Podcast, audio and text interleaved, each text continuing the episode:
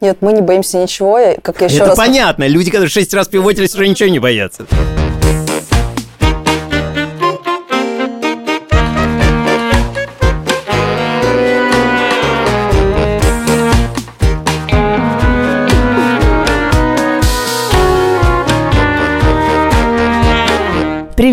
Это подкаст «Либо выйдет, либо нет». Меня зовут Лика Кремер, и это сезон питчей. В каждом выпуске предприниматели рассказывают о своих бизнесах и своих идеях инвесторам. А те находят тысячу причин, чтобы не давать им денег. Хотя иногда бывает и по-другому. Мы очень ждем ваши отзывы в комментариях на тех платформах, где вы нас слушаете.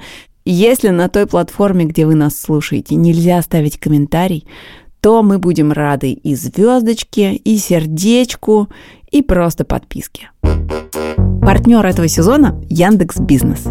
Яндекс Бизнес – это такой рекламный инструмент, который сам запускает рекламу на площадках Яндекса и Гугла и приводит вам клиентов, пока вы занимаетесь другими важными делами. В середине эпизода вы услышите нашу совместную рубрику, где предприниматели рассказывают, а как они, собственно, пользуются Яндекс Бизнес. И, внимание, 15 января Катя Крангаус, моя кофаундерка, проведет открытую запись последнего выпуска истории русского секса. Все подробности и билеты в нашем инстаграме либо-либо студио. Но это не все новости. В этом выпуске оценивать питчи вместе с Кириллом Беловым будет новый инвестор, бизнес-ангел Александр Гаврилов. Я дебютирующий ангельский инвестор. Я этим занимаюсь уже какое-то количество лет. У меня рассказывали, когда я только это начинал, какое это провальное дело, как люди, значит, теряют деньги бесследно. Я все никак не дождусь. Все, все хорошо и хорошо. Что-то не к добру. Бизнес-ангелы, в отличие от венчурных инвесторов, чаще вкладывают деньги в компанию на пресид стадии, то есть на уровне идеи, когда нету толком ни продукта, ни результатов. Но и денег они при этом дают гораздо меньше. И было заметно, что Кирилл Белов, который сидел в этот момент в соседнем с Сашей кресле, явно пытался оценить, кто теперь играет с ним в одной команде. И не похоже ли это на мем, знаете, такой большой собачкой и маленькой плачущей?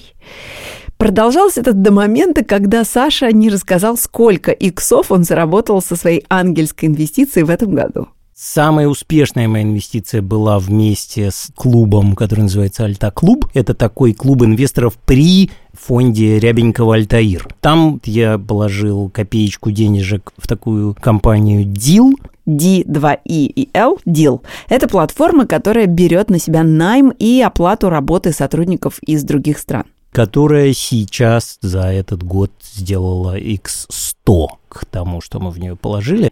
И тут на лице Кирилла появилась гримаса «Мое уважение».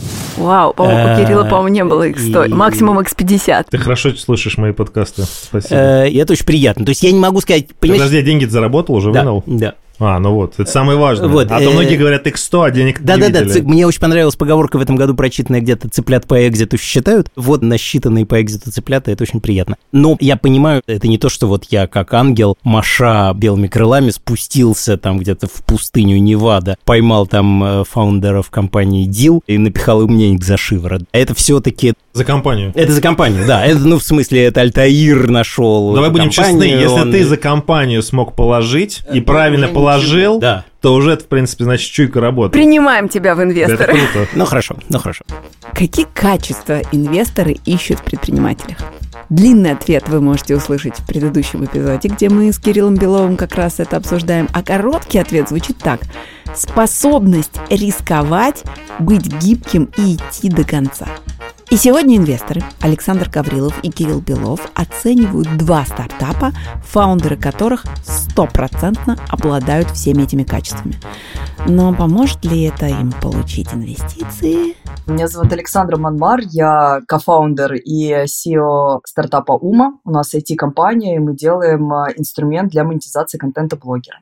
Это первая героиня питчинга в этом эпизоде. Вместе с Александрой бизнес развивает ее сестра – Четыре года назад и жизнь, и карьера сестер сильно изменились, потому что у них обеих родились дети.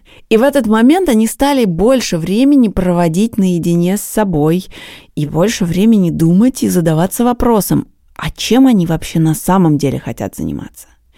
Итак, Александра из арт-директора в Краснодаре стала IT-предпринимательницей в Москве, а ее сестра – блогеркой и стилисткой. Она делала очень много контента. Она делала обзоры, какие-то рекомендации, какие-то на сейлах вещи рекомендовала. Но с этого, соответственно, ничего не зарабатывала. И это до поры до времени классно, а потом настает тот момент, когда она говорит, вот я реально начинаю выгорать, потому что рекламодателей там немного, денег на этом особо не зарабатываю, клиентов тоже, их там ограниченное количество, потому что это человеческий ресурс. И вот на блоге не понимаю, как дальше зарабатывать. И тут пришла идея о том, что, в принципе, можно вот эти рекомендации каким-то образом монетизировать. Несколько месяцев мы, назовем это, генерировали наш бизнес-план, продумывали наш продукт, вообще что куда. На тот момент я и про инвестиции ничего не знала. Про венчур так и подавно. Я даже слова венчур такого не знала. Я знала, что есть инвесторы, которые могут дать под что-то деньги. Если мы это классно расскажем, нам дадут. И мы посчитали, что нам на три года надо 180 миллионов рублей. Ну, так-то на минуточку, чтобы вы понимали, это был формат почти идеи.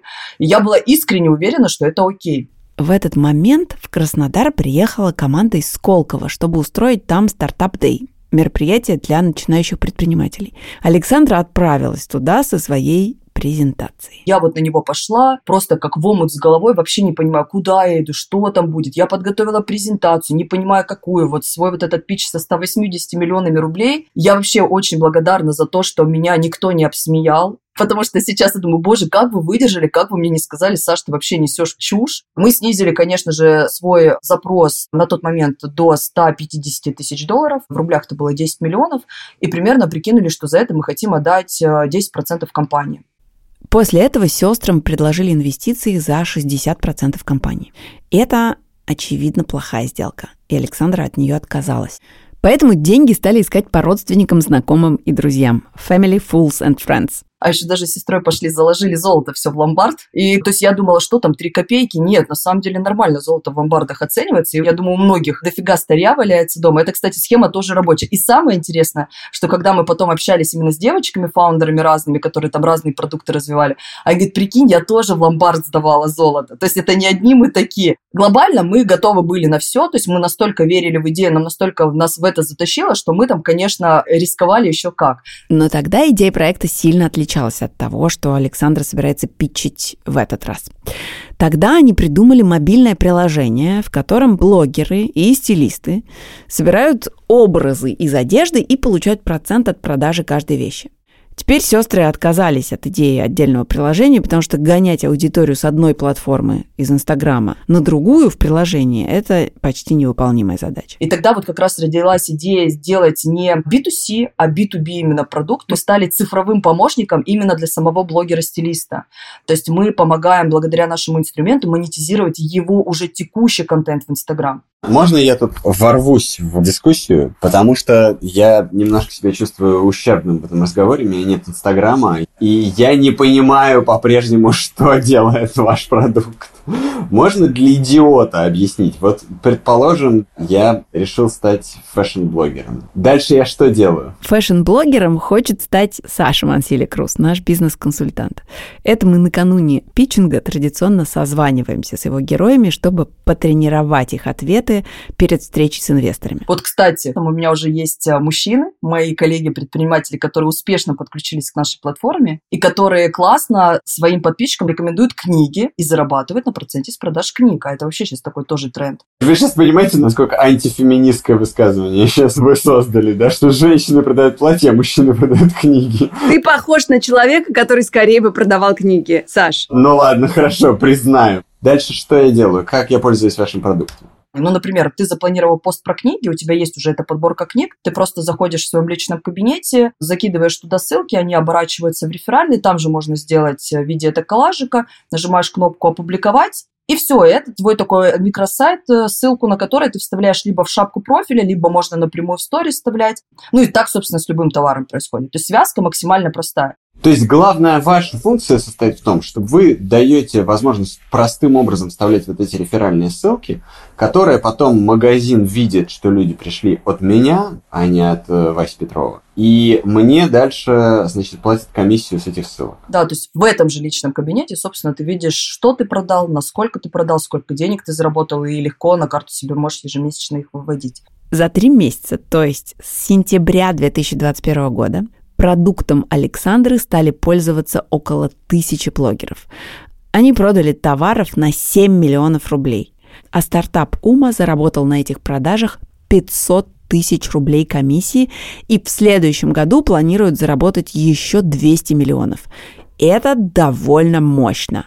Но чтобы прийти к такой выручке и такому росту, за 4 года предпринимательницы потратили 20 миллионов рублей. То есть мы, наверное, своих личных денег вложили а, порядка, наверное, 7 миллионов за все эти 4 года. Плюс у нас есть еще грант, 6 миллионов мы получили, и ангельские деньги 7 миллионов рублей. Вот вы знаете, я смотрю сейчас ваш pitch и он весь пересыпан а, словами машин learning, это э, просто модно, потому что, да, это потому что в этом сезоне так носят. Я, я просто совсем не понимаю, а вам-то это зачем? Ну да, действительно, есть некий скепсис, что очень многие стартапы говорят о том, что у нас тут есть машина обучения, нейросеть и так далее, и это говорится как раз-таки для красивых слов. Нет, это было не так. Вообще наш продукт это не просто про платформу, не просто про инструментик, а это вообще в принципе история про предикцию, про рекомендацию. Наш продукт это база для рекомендательной системы. Объясню какая. То есть у нас сейчас технология технология рекомендательной системы по созданию продающего контента для блогеров, мы, благодаря нашей витрине, единственные на рынке, кто можем анализировать аудиторию подписчиков не по их там а, полудемографическим признакам, как это даже есть в самом Инстаграм, а отдельно взятого блогера, его подписчиков и их покупательскую способность. Какие товары они смотрят, какие товары они покупают. Александра очень бодро, очень складно рассказывает все, и прямо чувствуется в ней этот стартап-опыт. Видно, что она постоянно думает про свой бизнес, и вот в этом режиме отстреливания отвечает на вопросы все четыре года. И, очевидно, она в этом поднаторела. Но все это наследие из шести пивотов неожиданно вылезает в самом пичдеке, который вы сейчас не видите. Ну, слушайте, честно говоря, презентация меня оставила в недоумении. Вы начинаете с того, что есть огромный рынок продажи одежды онлайн, Потом мы перескакиваем к тому, как сейчас работают фэшн-блогеры, что у них много времени занимает создать лук. Потом мы про это забыли. Трудно уследить за вашей мыслью в этом пичдеке. Вы будете говорить с людьми, которые, может быть, не погружены вот в этот весь контекст, да, в котором вы уже какое-то время живете. И им нужно объяснить поступательно, что ваш продукт делает, для кого он это делает, почему это важно для клиента, сколько клиент готов платить, почему вы на этом заработаете много денег. Спасибо, согласна. На самом деле, да, в этом есть нюанс, потому что я презентацию не так часто переделываю. Там действительно есть какие-то уже данные, которые, да, требуют обновления, но не всегда на это просто хватает времени. И последний момент. Я бы сконцентрировался на сетевом эффекте. Как вы будете набирать охват блогеров и магазинов Потому что вы двусторонние платформы фундаментально все равно. У вас есть магазин с одной стороны, блогер с другой стороны, вы одних и других связываете максимально простым и эффективным для всех способом. Да, это называется бизнес-модель marketplace, все верно. Marketplace любой работает тогда, когда у него большой охват и у него есть достаточное количество тех и других. В нашем случае блогеров и магазинов. Поэтому я бы в презентации сконцентрировался на том, какой у вас охват, как вы его будете увеличивать, почему вы его будете увеличивать быстрее, чем все остальные. Вот про это. И меньше бы распылялся про все остальные истории истории, а что там за диптек у вас под капотом, это как бы все замечательно, но надо понять про суть дела, а дальше все остальное. Я бы так подошел. Все, большое спасибо. Да, и вам спасибо. До скорого, я надеюсь. Следующий герой этого эпизода тоже прошел большой стартаперский путь. И за плечами у него не одна проверенная гипотеза, а уже больше десятка.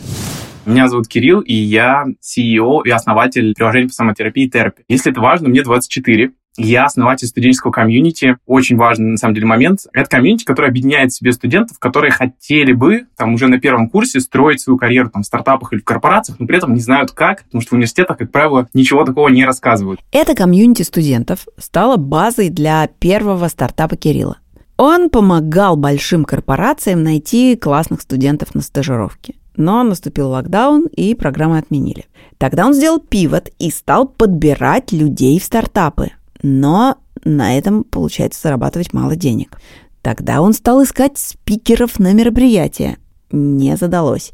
И тогда, во время локдауна, Кирилл придумал Therapy. У меня, как у многих людей, усилилась такая там тревожность, какие-то мысли, беспокоящие меня постоянно. При этом я человек, который не привык идти к специалисту какому-то для того, чтобы там решать эти проблемы. Плюс у меня был негативный опыт с психотерапевтом. Наткнулся на книжки по когнитивно-поведенческой терапии, сделал пару упражнений, начал делать регулярно и в целом начал помогать. Ну, начал копать, в общем, в этой истории. Сколько людей таких, как я, пообщался по знакомым в России, понял, что достаточно много, но понял, что стартовать в России, учитывая, что даже психотерапевт в России не очень востребован, востребованный у многих. Не самая лучшая идея, решил попробовать сделать в Америке. Ну и, собственно, там сделали лендинг, просто описали, что вот можем сделать курс по тревоге от психотерапевтов. Ребята, как вам идея? Получили 120 э, имейлов в вейт-листе американских. 120 имейлов от кого? Мы пошли на форумы типа Reddit, Facebook, просто посеяли туда там наш сайт, где как бы ребята спрашивали, как можно работать с тревожностью, другими какими-то проблемами. Проверили, что в целом кому-то это интересно просто так хотя бы, да, бесплатно. Мы сделали этот курс, мы записались с терапевтом, озвучили все это, засунули в SoundCloud. После этого мы предложили за 30 баксов доступ к SoundCloud этого курса и продали там на 300 баксов. Ну, то есть сделали там 10 продаж. Мы взяли обратную связь, им очень понравилось. Это был курс по преодолению тревожности? Да, это прям полноценный курс, в котором 8 уроков, э, есть какая-то теоретическая часть, упражнения, все как у терапевта. И это курс какого-то американского терапевта? Это русский терапевт, у которого есть сертификат специалиста по когнитивно-поведенческой терапии.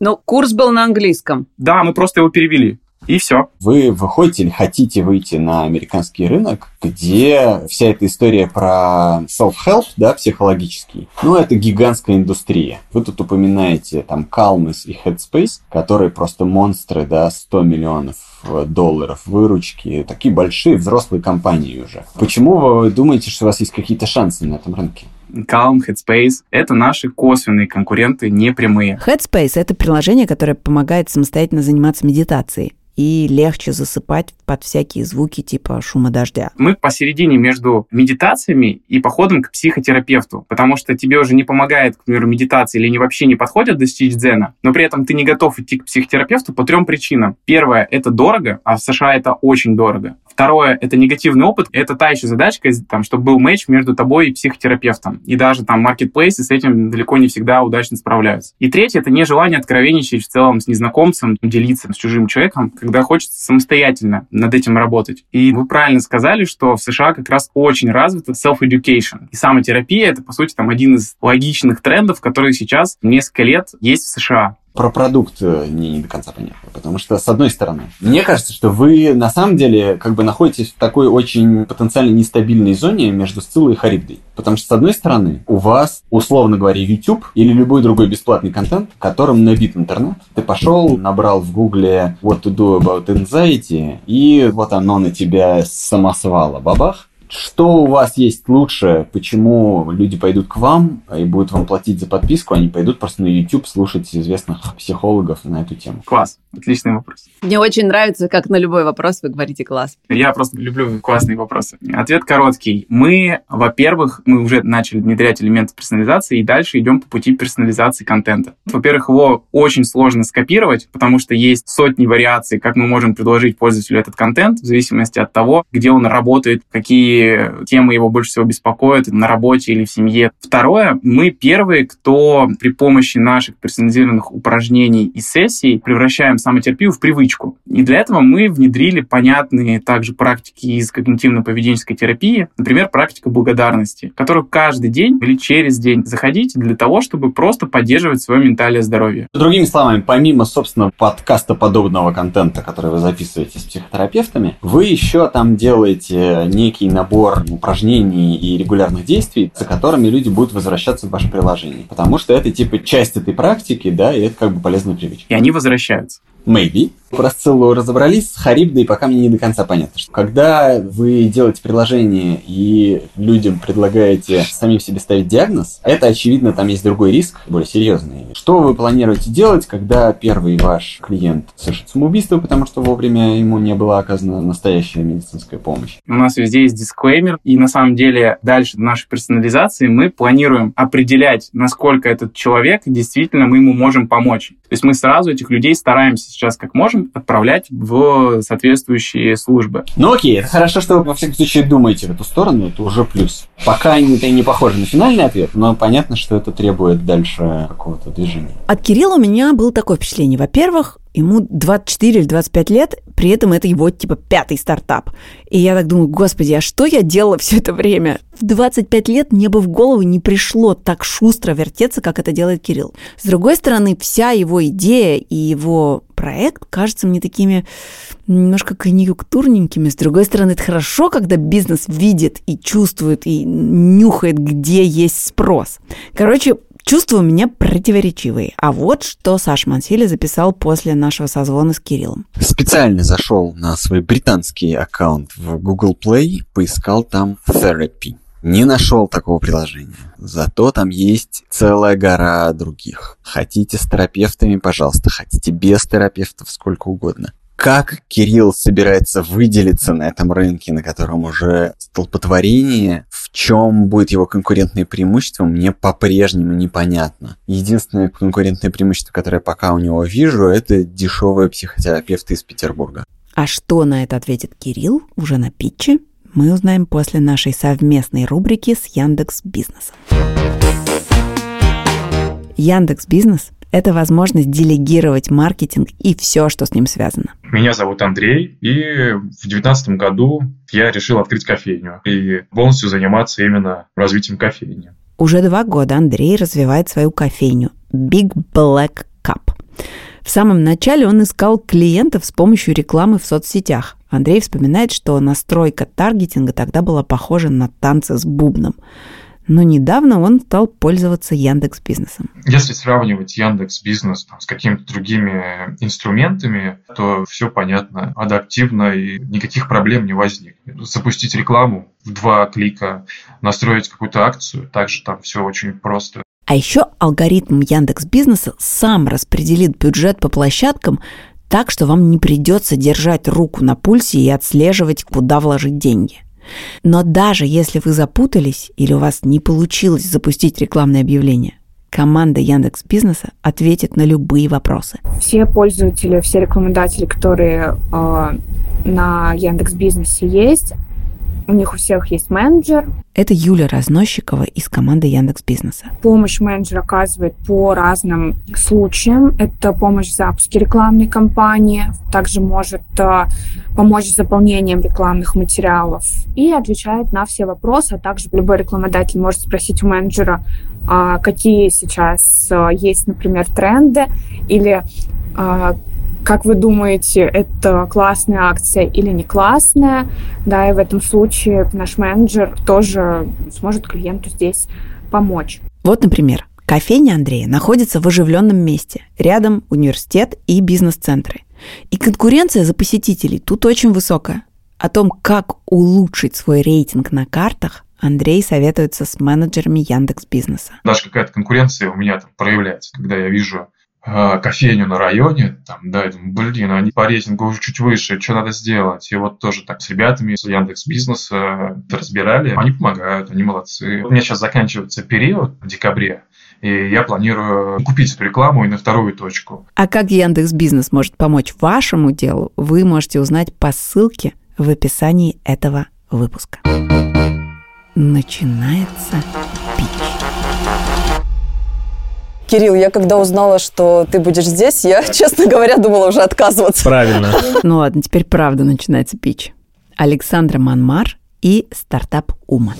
Что мы делаем? Мы помогаем блогерам монетизировать их контент э, в социальных сетях, а брендам помогаем продавать свои товары через блогеров. Ума вообще меняет подход к рекламе у блогеров. Мы сделали такой инструмент, который позволяет блогерам и рекламодателям вообще не коммуницировать между собой прямо от слова совсем. Блогеры теперь ничего не рекламируют, они лишь только рекомендуют то, чем они пользуются, то есть они встраивают свои товары, а рекламодатели, соответственно, в этой бизнес-модели платят им только за результат. И я бы хотела обратить внимание на конверсии, потому что полтора процента на витрину – это очень классный по а, Инстаграму переход а, именно на инфопродукты блогеров и 50% магазины, что выше буквально в 5 раз по рыночной э, цене любой конверсии любого якома. На самом деле мы знаем, как развивается наш продукт и как хотим развиваться. В этом году мы закрываем как раз вот э, год с 1 миллионом рублей, ну, может быть, еще чуть увеличим. И сейчас мы уже готовимся к следующему инвестиционному раунду. Это 1 миллион долларов. Собственно, мы планируем э, выйти на прибыль через 6 месяцев после привлечения инвестиций масштабировать блогеров и достигнуть охвата 100 миллионов аудитории. Я сразу хочу сказать, что очень круто изменился пич и презентация стало просто несравненно понятнее и логичнее. Благодарю. Например, у меня стоили 200 тысяч подписчиков, у тебя вот такие уже на сайте угу. есть блогерши, а сколько они в месяц могут зарабатывать сейчас? Вот по итогам октября сколько они заработали? Допустим, у нас есть блогер, просто для примера сравню, есть блогер, у которой 700 тысяч подписчиков, она где-то зарабатывает в среднем порядка 100 тысяч рублей на комиссии. С вами? Да, это только на комиссии, а без своих рекламодателей. У нее один рекламный пост дороже стоит. Вот, объясню почему, потому что вот как раз в этом и прикол, то, что она монетизирует тот мертвый контент, который она делает ежедневно. А коли уж она его и так делает, почему бы просто тупо не вставить туда реферальные ссылки? Еще раз, это не мертвый да. контент, это контент, за счет которого у нее есть 700 тысяч подписчиков, высокий engagement. Да, и Если который... она будет разбавлять барахлом с Алиэкспресса, то, нет, соответственно, у нее она будет не разбавляет. engagement и все нет, остальное. Нет, она вставляет ровно те товары, которые обзоры магазинов, она вот делает она манго, ну, она манго это, вставляет. То есть это получается на очень узкую аудиторию, которая делает обзоры вещей. Нет, одежды. не на очень. Допустим, у нас есть сейчас а, ребята, предприниматели начали подключаться, которые, например, рекламируют книги. Мы микроблогер с 10 тысячами подписчиков, да. да, его заработки они какие? У нас есть девочка, у которой 300 подписчиков, и она заработала 3 тысячи за одну неделю. Есть блогер, например, у которой у нас, по-моему, около 6 тысяч подписчиков, она зарабатывает в среднем 10-15 тысяч. Я, я не понимаю, почему очередь не стоит из блогеров в вашу платформу залезть и начать CPA делать, если вы такие классные? Стоит. Это отличный короткий ответ на это. Стоит.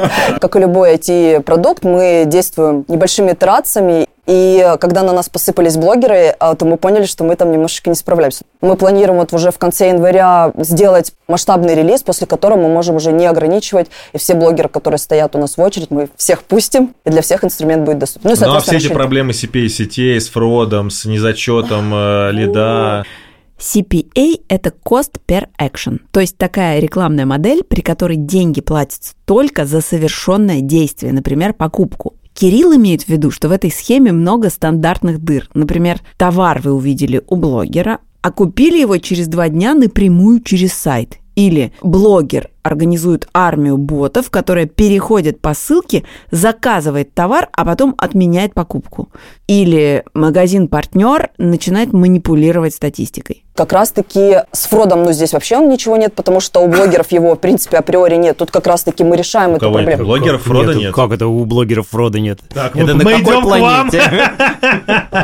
Есть фрод у блогера, есть фрод у тех, чьи лиды вы рекламируете, они вас могут обманывать есть огромное количество способов манипуляции. Вплоть до того, что заказали, отказались через два дня после того, как вам зачли деньги. Нет, ну как... здесь, как у стандартной CPA-сети, конечно, у нас есть там период возврата, в течение месяца деньги вводятся с учетом возвратов, отклоненных операций и всего остального. Что касается фродов у блогера, честно, мы работаем с блогерами именно изнутри. Блогер вообще не знает, что такое CPA. А чтобы там мутить, как веб-мастера, мошеннические схемы и просто гнать какой-то левый трафик, поверьте, у них нет настолько э, фантазии и... То есть это у вас еще впереди впереди. Да-да-да, рынок не сформировался.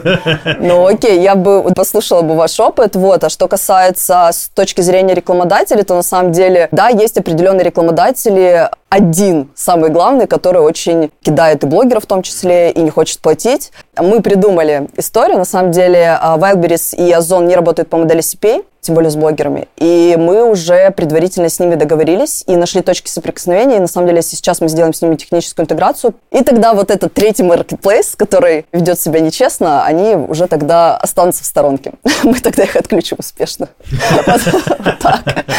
А у меня был такой вопрос, и так как это посредническая услуга, то в какой-то момент платформа, а в данной ситуации это Инстаграм, захочет это зарегулировать. напрямую. Есть ли такой риск? И тут я скорее даже у, у Кирилла, у Саши спрашиваю, Нет, что... зарегулировать нету риска, а повторит, благо, если я правильно понял, то там довольно много, ну, так сказать, э, тестирования гипотез, но не очень много защищаемого решения. Ну, это, если это на самом деле заработает, то Инстаграму повторить это решение будет, э, там, займет 4 месяца напряженной работы одной проектной группы. Я думаю, что рынок России не очень интересен Инстаграму, и это не международный Амазон. Скорее вопрос в том, что перед тем, как повторить, можно очень легко выключить все ссылки, которые начинаются там с э, ума. Точка. Как бы это одна строчка в коде. Вопрос, реализуется этот платформенный риск, это всегда риск. Будем честны, платформа Instagram заинтересована, чтобы в ней сидели люди, и чтобы они взаимодействовали, их становилось все больше, и там появилось больше возможностей взаимодействия.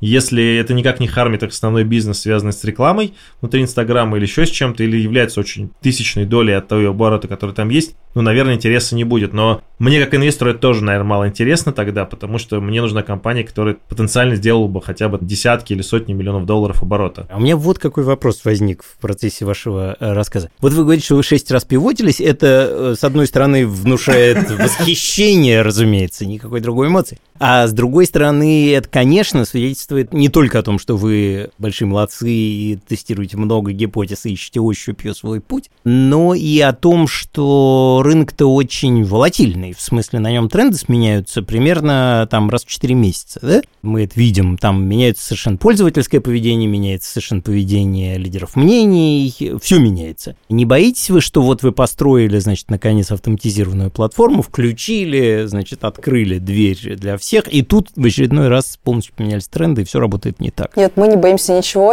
Как я еще это раз... понятно, люди, которые шесть раз пивотились, уже ничего не боятся. Я за это не переживаю, наоборот, даже интересно. И а, если говорить про пивоты, то в нашем случае это как бы так грубо звучит, но это, конечно, не глобально. Не так, что мы делали, не знаю, тут рыбу продавали, а то мы к блогерам пошли. Ну, как бы не такого формата пивоты идут. Что за рыба? Ну, то есть, как бы не глобально мы меняем, это, конечно, проект. То есть мы его просто немножечко пересобираем, адаптируем. Но я бы хотела вот прям пару слов еще про Инстаграм добавить, потому что это, на самом деле, часто вопрос, и одна из таких узких мест, э, на которые очень щепетильно смотрят инвесторы, это то, что, может быть, многие не знают, есть шопинг-теги в Инстаграм. Эти шопинг-теги... Отлично работает. Да, это шопинг-теги, это Shopify. Это не Инстаграм, это их партнер, который работает с ними по системе revenue sharing. И на самом деле у нас есть э, тоже свои ребята в компании Facebook, с которыми мы тоже предварительно так по-доброму просто поговорили. На самом деле они сказали о том, что они инфраструктурные решения принципиально не пилят. Им это не интересно. Классно, нам вообще в разы лучше, исходя из того, что было раньше. Очень Благодарю. амбициозно, и то, что Благодарю. даже Shopify упомянула, вообще круто. Спасибо вам.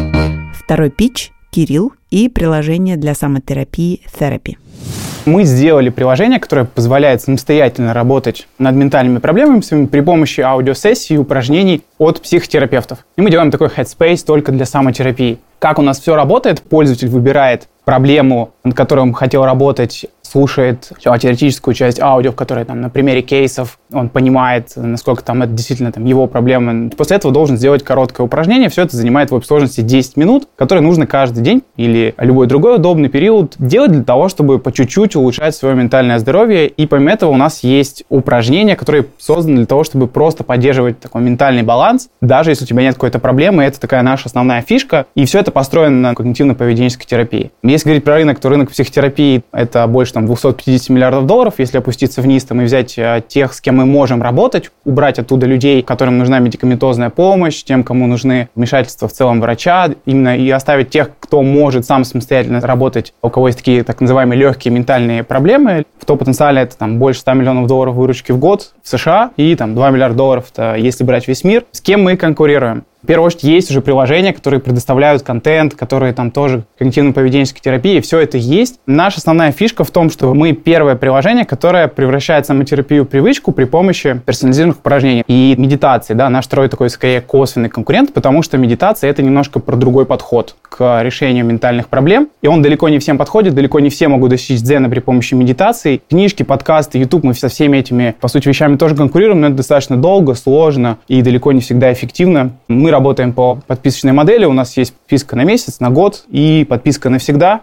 про наши результаты. Мы сфокусировались и запустились сразу же в США 7 месяцев назад. Мы есть на iOS, на Android. Сейчас у нас больше 15 тысяч инсталлов. Выручка общей сложности там, к концу года достигла 11 тысяч. Мы каждый месяц растем на 50%, как в пользователях, так и в выручке. Мы сейчас собрали уже раунд, там, мы не пришли сегодня привлекать деньги, но если есть среди слушателей подкаста. Те, кому интересно в будущем с нами поработать, так как мы быстро, активно развиваемся, мы за стратегическое партнерство для того, чтобы через полгода мы хотим привлечь следующий раунд. Наше приложение можно скачать. Для вас я уже сделал специальный доступ, который вы можете воспользоваться для того, чтобы попробовать наше приложение. И я буду рад ответить на все ваши вопросы. А я, кстати, попробовал его просто после нашего предыдущего разговора скачать. Да. Причем не только с российского аккаунта в Google Play, но и с британского аккаунта. Я не то что скачать, его найти даже не смог. Надо под американским аккаунтом заходить или надо волшебное слово сказать? Посыпать пепел жаворонка, собранный в полночь? Что нужно сделать? У меня все получилось прямо сейчас, Саша. Лика, это потому что ты лучше всех. Это подхваливает, это подхваливает.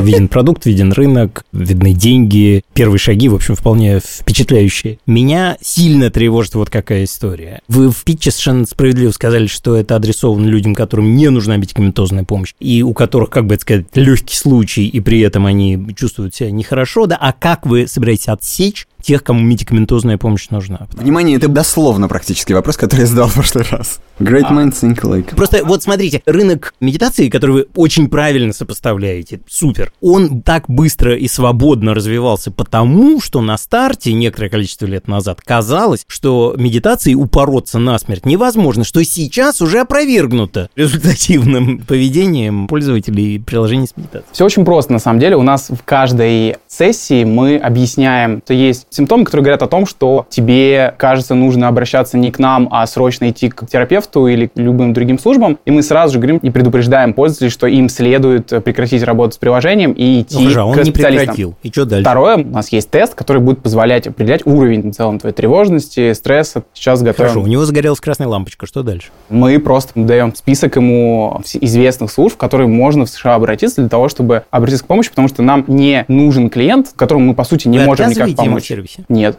издатель, который выпустил книжку по самотерапии, не может нести ответственность за то, что пользователь решил дальше читать книжку. Ну, в том-то и дело, что как, как раз он не нанесет, а вы несете из-за того, что вы оказываете полумедицинские услуги. Я думаю, что об этом, на самом деле, больше Конечно. вопрос, потому что в развитых странах, особенно в США, где вы пытаетесь работать, там неспроста все работает через вот эту прослойку страховой, которая все считают, что это чудовищно, но по сути и она это там... такие чудовищные. Она конечно. чудовищная, да, но по сути как бы это все сделано для защиты друг друга, врачей, по страховой всех от друг от друга. А вы выходите в это поле без панциря и без щита счета. Я внимательно смотрю за медтеком в разных странах. Вот появилось очень интересное приложение Very, которое, строго говоря, анализируя датчик сахара даже не в крови, а в межтканевой жидкости, делает очень широкий спектр предсказаний. Но как только у Вэри по какому-нибудь параметру возникает сомнение, не является ли клиент Вэри э, клиническим случаем диабетического больного, они немедленно отказывают в сервисе и говорят, нет, чувак, ты не про нас, ты должен немедленно пойти к врачу, или не пойти к врачу, но это будет на твой страх и риск, да? А мы в этом больше не участвуем. Ну хорошо, а вот от того, что вы говорите, не спасает, условно, дисклеймер, Нет, который... Не спасает. не спасает. Вот, вот была, более того, даже с отказом в сервисе все не так просто и прямолинейно. Ты довел меня до этой ситуации, а потом отказал в сервисе. Да. И я, и мой родственник умер, теперь вы мне должны 20 миллионов долларов. Значит, вы большие молодцы, что базируетесь на КБТ, потому что это, ну, как Расшифруй, бы... что КБТ. Э, когнитивно-бихевиоральная терапия, извините за выражение потому что это, конечно, ну, такое орудие, о котором труднее всего застрелиться. Можно, конечно. Нет такой вещи, об которой человек не мог бы убиться. И это для вас серьезный риск в очень близком будущем. Вы должны немедленно найти каких-то медицинских юристов в Америке, которые вам в этом месте вправят мозг и очень сильно вам обрежут аудиторию. Вот что страшно. Мне кажется, что сейчас вы понимаете свою аудиторию плюс-минус правильно, но когда вы наденете на нее юридические и медицинские ограничения, она кажется сильно меньше. Здесь мы спокойно проходим все модерации Google, Apple, Facebook, которые абсолютно мгновенно блокируют тебя, если они видят как раз симптомы, что мы предоставляем какие-то услуги медицинские, ставим какие-то диагнозы и так далее. То есть они сразу же требуют в этот момент подтверждения лицензий, и мы не столкнулись с такими проблемами. Я на своей стороны, наверное, тоже отмечу, мне кажется, что подобные вещи вообще без B2B интеграции живут тяжело. Отмечены игроки Headspace и Calm. Не сказать, что за последние два года продолжают испытывать взрывной рост. Очевидно, что у них есть проблемы в связи с тем, что Apple пять раз имейлы присылает, вы точно ли хотите продлить подписку. Возможно, что с отменом локдауна спрос на подобные вещи будет падать. Но второй ключевой здесь, самой, наверное, яркой звездой в этом всем светит так называемый это North Star Metric, метрика северной звезды, которая у вас должна быть, да, там это сколько вам стоит кэк, привлечения пользователя на lifetime value. Если она будет хоть как-то сходиться с разницей там в десятки центов на масштабируемых каналах, вам придется заливать в это там сумасшедшие деньги, невероятные. И, к сожалению, большинство людей, которые делают на этом уже значительные капиталы, не в игровой индустрии, а именно в ваших, похожих к вашим индустриям, говорят о том, что платный маркетинг умер, и необходимо находить новые способы добычи аудитории, которые тоже дорогие, но работающие. И для вас, возможно, это будет просто челленджем, что вы зайдете на рынок, на котором уже существует огромное количество косвенных конкурентов, они выжигают рынок просто своими бюджетами, которые постоянно крутятся. Вы вступаете с ними в конкуренцию, вам для поддержания хоть какого-то там аэрара потребуется вкладывать там десятки, потом сотни тысяч долларов, какие-то из них будут умирать, эти каналы. То есть это на самом деле непрерывная гонка вооружений, при этом вы в догоняющей позиции, и, скорее всего, она просто не приведет к десятикратному росту в случае следующего раунда. То есть люди, которые поведут к вам на следующий раунд, зададутся вопросом, можем ли мы сделать там 20-30 иксов к размеру на ваших инсталлах, и они будут смотреть все ваши метрики, метрики когорты очень серьезно. Вообще, мне кажется, вам нужно бы попробовать посмотреть... Э, окей, это сейчас у меня бредовая идея. Попробовать посмотреть куда-то в сторону всяких digital persons, Морфеуса, которого сделал э, Давид Ян, или там какой-нибудь реплики, вот этот известный, по-моему, жутковатый стартап. Почему? А ты в нее играл? Да. Очень классная. Она, не а, знаю. Это какая-то такая антитамагоча. Она меня плохо кормит, и я умираю. Мне кажется, что сейчас принципиальная разница между терапией и терапией, да, это в первую очередь то, что терапевт, во-первых, тебя действительно контролирует, а во-вторых, ну, немножечко тебе это самое там разными способами постукивает в голову и говорит, давай-ка, давай, продолжаем терапию, потому что вообще-то процесс не закончился. А терапия это пока что не делает. Не, ну подожди, ну а в чем проблема? Как раз телефон телефон это та штука, которая нам постукивать может в Да, но для этого надо придумать эффективные инструменты. Ну, в общем... Э, Нет, сам тренд, мне кажется, для молодых людей, он очевиден, что эта штука Конечно. нужна, все стали нежными, Конечно. никому мамонт ноги не отрывает, все рефлексируют. Ну, вещь явно для текущего поколения, к которому относится в том числе ну, наш фаундер. наконец-то старперский пошел разговор. Да, да, она, она очевидно хороша. Другой вопрос, наверное, заключается в том, что это связано с неким технологической обвязкой человека. Конечно. Уши от приложений ставят все меньше меньше. Твоих приложений, которые ты открываешь день, их не так много. Ну да, то есть для того, чтобы ты допустил такой штуки пушить тебя даже не ежедневно, а три раза в неделю, ты должен испытывать к ней очень большое да. доверие и почти любовь. Как этого добиться, это отдельный совершенно вопрос, не лежащий в русле лекций питерских э, КБТшников. И я бы все равно в B2B посмотрел, насколько много людей оплачиваются это через страховую, через компанию, через все вот это. Там явно больше денег. Есть ряд русских фаундеров, которые работают в сфере здоровья, digital health в США. Найти их не так уж сложно. Поэтому надо просто напрячься, поискать по профильным телеграм-каналам, прессе, кто там чего, и идти к ним с поклоном и стучать всех. Но, Кирилл, ты закончишь тем, что вы сейчас не поднимаете денег, но вам интересно там смотреть вперед. Мне тоже интересно смотреть вперед. Я буду очень рад, если мы как-то апдейтиться. Угу. Да, класс. Это я люблю этот момент. Меняемся контактами. Спасибо. Ура. Спасибо. Спасибо. Это круто. А теперь финальное слово инвесторов. Ну, вот это, конечно, совершенно, как бы сказать, другой разговор, да, вообще другого калибра. А вот почему, почему тебе кажется, что это другого калибра разговор? При том, что ребята стартуют из, как бы сказать-то, низкой точки, да, ну, в смысле, вот ты, Стартап это называется. Вот да, ты, нет, нет, нет, нет. Из северной э, столицы смысле, на Майами. Ты находишься в России. Это такая не очень высокая точка, потому что изоляционизм экономический и политический, потому что, значит, есть некоторый культурный изоляционизм и вера в то, что Тебе надо у нашей общей подруги Маши Приваловой взять такую, у нее такая большая красная кнопка с надписью «Русофобия». Да-да-да, нет, конечно, конечно. Мы с Александрой постоянно играем Нажимать ее постоянно.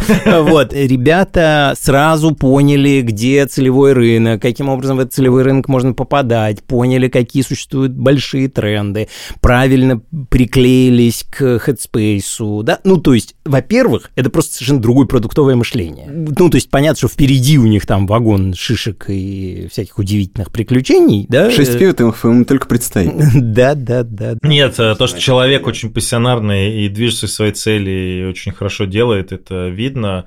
Я просто не фанат B2C продуктов, и его текущий подход, э, ну просто я вижу, как он э, эволюционирует, и все люди, которые рассчитывают на какое-то относительно недорогое B2C привлечение пользователей, это иллюзия, боль, которая развеивается Ну смотри, ну быстро. это B2B2C надевается легко. Но В смысле, для да? этого надо быть там и знать, как это работает. Если говорить про Александру с э, Умой, да, то... Но основной вопрос – это все-таки рынок российского CPA. Если отбросить ну, обертку, а за- залезть, собственно говоря, в начинку, российский рынок CPA приземляемый на блогеров, которые как дополнительный инструмент монетизации берут данный сервис в виде лендинга. Вот само по себе то, что я произнес, уже отрезает огромное количество вот э, CPA вот этого рынка и оставляет довольно маленькую часть. При этом я так подозреваю, что сами блогеры, которые в этом будут вариться долгосрочно, это какие люди, застрявшие между суперпрофессионализмом, блогингом, да, где у них там есть целая команда там продюсеров и всего остального, и между каким-то микрохобби. И насколько для них это станет какой-то постоянным источником дохода, это большой вопрос. Вот. И мне кажется, что здесь нужно очень серьезно вот это рассматривать, да, потому что я пока не вижу, где здесь можно сделать очень масштаб- масштабируемую компанию, самое главное автоматизированную. Вот, наверное, вот это, вот это беспокоит, то, что вот кругом Нет, справа-слева автоматизированную обрезают. это можно, а- Но- а- но масштабируемую. Но масштабируемую нельзя. да. Ну, в смысле, я думаю, что нельзя. Это был подкаст «Либо выйдет, либо нет». Меня зовут Лика Кремер. Если у вас есть пич, присылайте его на почту pitchsobaka-либо-либо.ру. Спасибо нашему великолепному бизнес-консультанту Саше Мансили Крузу и инвесторам Кириллу Белову и Александру Гаврилову. А этого выпуска не было бы без продюсера Кирилла Сучева, редактора Полины Агарковой и звукорежиссеров Макса Асташова и Ильдара Фаттахова.